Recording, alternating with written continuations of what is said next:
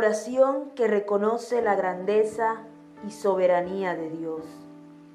Bendito seas, Dios de Israel, Dios de nuestro antepasado Jacob. Bendito seas para siempre. Dios mío, a ti te pertenecen la grandeza y el poder, la gloria, el dominio y la majestad, porque todo lo que existe es tuyo. Tú reinas sobre todo el mundo. Tú das las riquezas y el honor, y tú dominas a todas tus criaturas.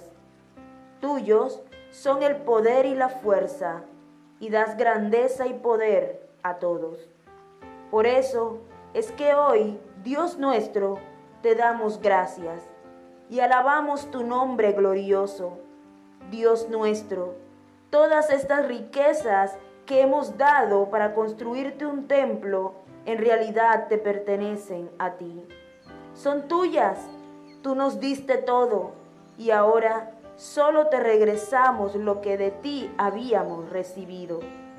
Dios de nuestros antepasados Abraham, Isaac y Jacob, haz que tu pueblo tenga siempre esta manera de pensar y de sentir y que te ame con todo el corazón y te pido que le des a mi hijo Salomón el profundo deseo de obedecer y poner en práctica todos tus mandamientos.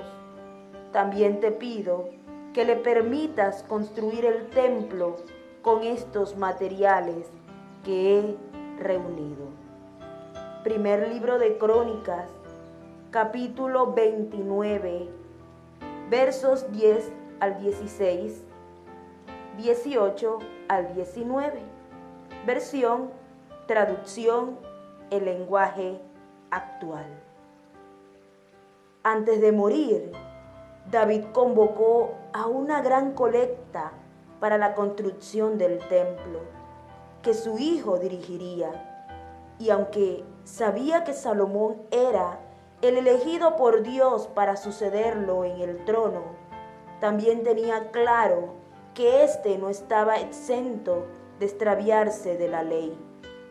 La oración del rey ofrece gratitud y también pide para que su hijo sea obediente siempre a las indicaciones del Señor. Es un privilegio poder interceder por nuestra familia. Ser obedientes a Dios es darle honra a Él y reconocer la labor de quienes ruegan por nosotros.